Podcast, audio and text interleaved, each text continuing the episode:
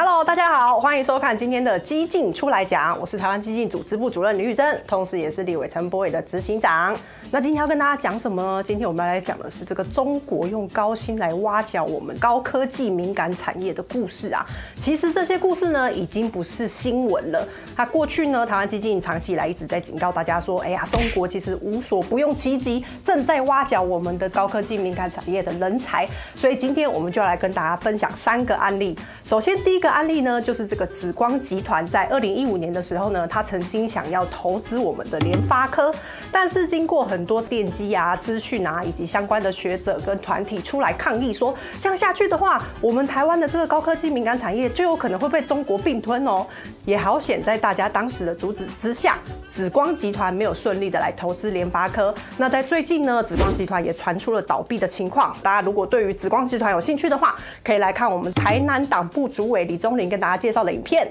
第二个案例呢，是在今年三月份的，根据报道爆出了这个比特大陆这间公司，他们隐藏了自己是中资的身份来台湾设立了两间公司，一间叫智新，一间叫新道。那他们用这两间公司呢，暗中高薪挖角了很多台湾高科技的人才哈。挖角了之后来做什么呢？来为他们在中国的母公司设计相关的晶片内容。那他们在这几年当中呢，已经从联发科和台积电挖走了不少人才。第三个案例呢，是在今年发现经济部旗下的工研院所投资的一间半导体新创公司，它叫做汉芯科技，在二月份的时候无预警的宣告倒闭。但是在过了不久之后，我们就在中国发现有一间叫做上海汉芯的公司，而里面的团队成员竟然跟汉芯科技的团队成员是一样的人哦。综合以上呢，我们可以归纳出高科技产业的渗透问题呢，主要分成四点。首先，第一个就是挖角人才。那第二个部分呢，就是窃取你的技术；第三个部分，窃取你的成果；第四个部分就是收购你的公司。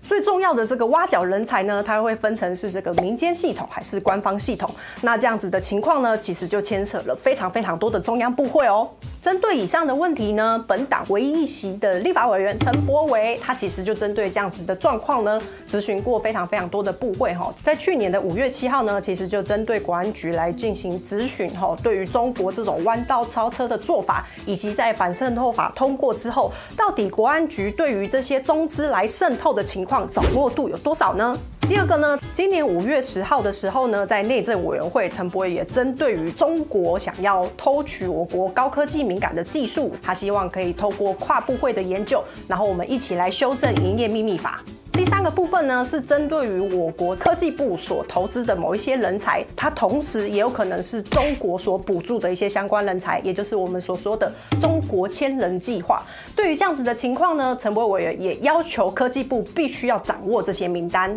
所幸在各方的努力之下呢，最近陆委会也出来说，他们即将要来修正《两岸人民关系条例》第九条和第九十一条。这个修正的内容是什么呢？也就是说，未来如果你是透过政府的委托或是补助达一定金额以上，你以后要去中国呢，你必须要经过审查会的审查，通过了你才可以去。如果你没有经过通过就去的话，你有可能会被罚一千万哦。但是在这边要告诉大家一件事情，所谓这个受政府委托以及补助一千万的意思，就是如果是政府发包的，或者是说政府补助的，你才在这个受限的范围里面。如果是民间的话，目前还是无法可管的哦。也因为中国对我国这种高科技敏感人才挖角啊，或者说渗透啊、收买啊等等的手法越来越多元化吼，所以因此我们觉得呢，有很多国安相关的修法都应该要被纳入讨论，包含营业秘密法、反渗透法、国安法、境外势力影响力透明法，还有国家机密保护法。也因为中国的手法越来越多元，所以我认为呢，这些法案要全部凑在一起，它才有办法变成一个强而有力的防火墙。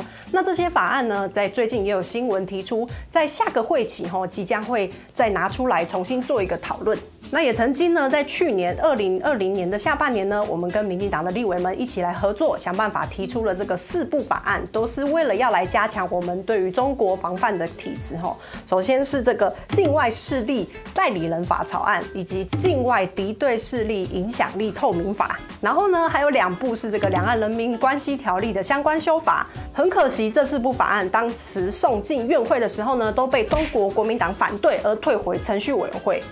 订定以上的法案呢，都是为了让我们有一个规则可以遵循，而这些规则呢，就是为了要来保护台湾。在这样的情况下，为什么中国国民党要一直阻挠这些护台法案呢？他们背后的用意其心可诣啊，但毕竟他们都叫做中国国民党了，表示他们的心其实是向着中国的。那我们并不会因此而退却，在下个会期呢，我们还是会努力朝这个方向前进。那也希望执政党可以跟我们一起想办法，把台湾目前所欠缺的部分给它补起来。那未来呢，不仅可以保护我们台湾人不受中国的渗透，也可以保护我们台湾相关的高科技产业。以上就是我们今天要跟大家分享的内容。那我是台湾基金的组织部主任李宇珍，同时也是立委陈柏伟的执行长。大家最后，按赞、订阅、分享，谢谢。